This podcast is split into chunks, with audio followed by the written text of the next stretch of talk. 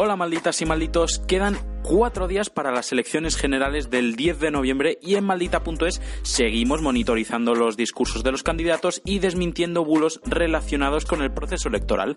Eso mismo vamos a hacer en la jornada de reflexión de este sábado, ya que hemos montado un equipo de emergencia bulera para que no nos la cuelen en ese día tan importante. Pero no lo vamos a hacer en la redacción. Estaremos verificando en la casa del lector del Matadero de Madrid, donde podréis pasaros de 12 a 7 de la tarde para ver cómo trabajamos y aprender a desmentir bulos. Os esperamos.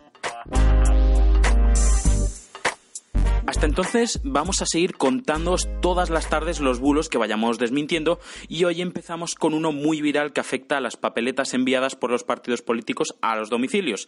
Se está diciendo que son votos nulos si tienen el encabezado noviembre 19, pero es un bulo, lo escuchamos.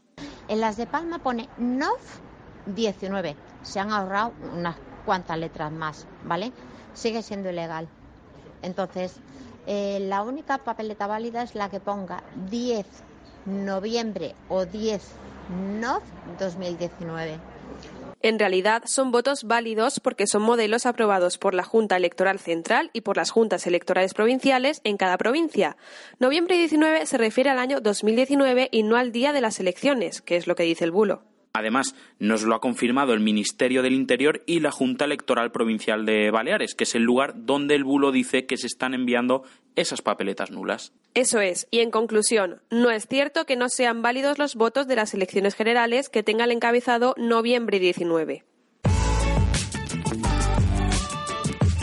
Y ahora vamos con Yuli Jara, coordinadora de Maldita Migración, que nos va a explicar por qué el informe en el que se basan Navascal y Espinosa de los Monteros en defender eso de que los inmigrantes en manada son del 70% no respalda sus declaraciones.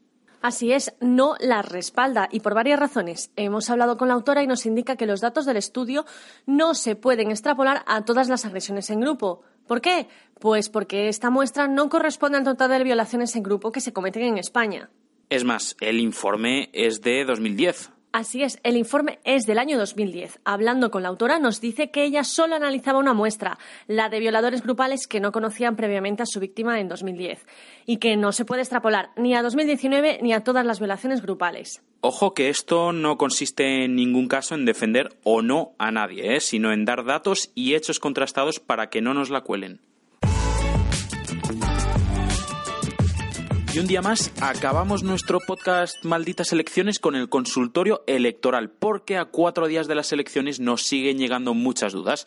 Rubén Díaz, del equipo de Maldito Dato, nos ayuda a resolver algunas de ellas. Pues hoy vamos a contestar a la duda de una maldita que se encuentra en Nepal. Nos ha dicho que ha transferido su poder notarial a otra persona que se encuentra en España. Y su pregunta es si podría votar por ella.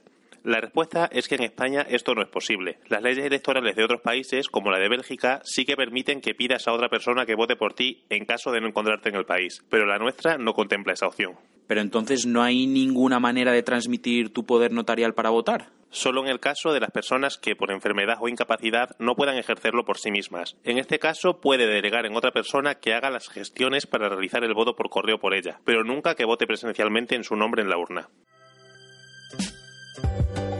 Y así terminamos. Muchas gracias por escucharnos un día más y por seguir enviándonos vuestras consultas electorales. Por cierto, recordad que podéis pasaros por el Matadero de Madrid en la jornada de reflexión del sábado para ver cómo trabajamos y aprender técnicas de verificación. Hasta mañana.